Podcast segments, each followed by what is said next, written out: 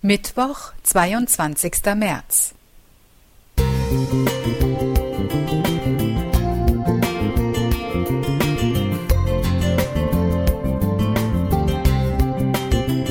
Ein kleiner Lichtblick für den Tag.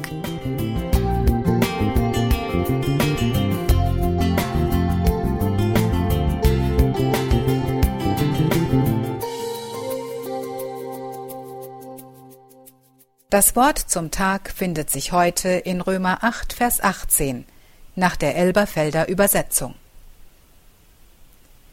Denn ich denke, dass die Leiden der jetzigen Zeit nicht ins Gewicht fallen gegenüber der zukünftigen Herrlichkeit, die an uns offenbart werden soll. Simon Petrus war Fischer, ein einfacher Mann. Genau ihn wählte Jesus als einen seiner Jünger aus. Schon zu diesem Zeitpunkt wusste er, wie leidenschaftlich Petrus ihm dienen würde. Hautnah durfte Petrus miterleben, wie Jesus Wunder tat und vor allem, wie er liebte.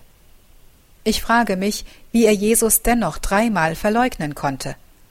Aus Angst um sein Leben handelte er wahrscheinlich so, wie es viele von uns tun würden. War es tatsächlich derselbe Simon Petrus, dem Jesus zuvor die Schlüssel des Reiches der Himmel, siehe Matthäus 16, Vers 19, Elberfelder Übersetzung, gab?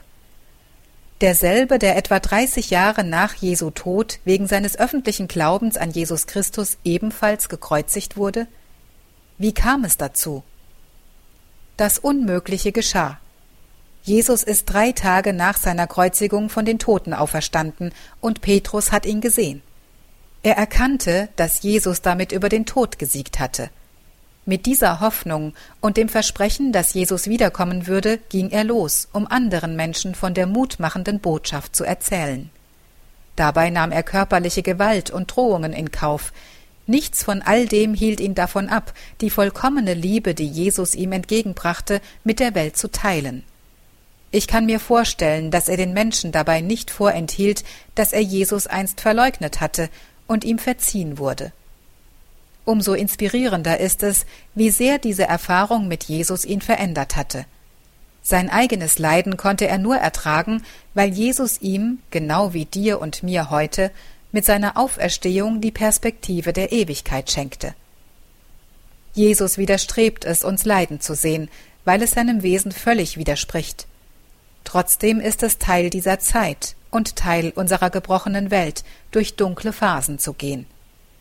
Vielleicht gelingt es uns wie Petrus, gerade in schweren Zeiten nahe an Jesus dran zu bleiben, indem wir bewusst von dem erzählen, der schon längst über unser Leid gesiegt hat. Er ist größer als das, was dir und mir während unseres Lebens passiert. Du darfst dich darauf verlassen, dass Jesus dich mit der größten Freude im Himmel empfangen wird und wir mit ihm in einer Herrlichkeit leben werden, die uns alles Leid vergessen lassen wird. Das ist sein Angebot an dich. Valentina Prese Musik